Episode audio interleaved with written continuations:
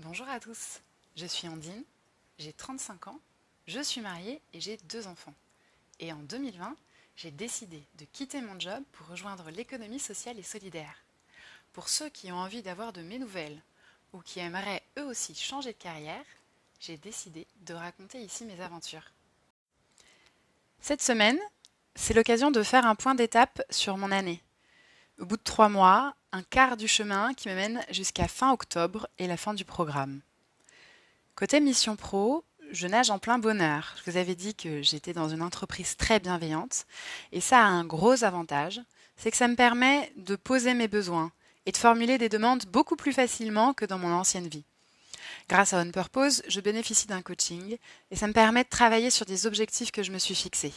Je suis plus à l'écoute de mes besoins, je suis plus à l'écoute de moi en fait. Et non, je pense pas que ça soit égoïste. Je pense que c'est nécessaire pour s'épanouir dans sa vie professionnelle. Et mes besoins sont très bien reçus dans l'organisation dans laquelle je suis aujourd'hui.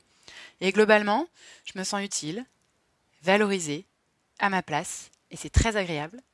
Et fin avril, je changerai d'univers pour ma deuxième mission. Côté On Purpose, on vit quelque chose de très fédérateur.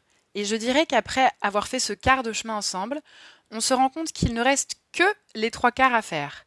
Alors on plaisante et on se dit qu'on va redoubler pour continuer cette aventure, rester dans l'insouciance temporaire, sans se poser de questions, sans penser à la vie d'après, à ce qu'on va y faire, au moment où on trouvera le poste parfait.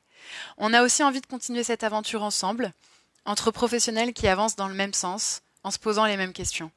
D'ailleurs, en parlant de questions, je sens poindre à l'horizon le fait qu'on n'aura pas tous répondu à nos propres interrogations à la fin du programme.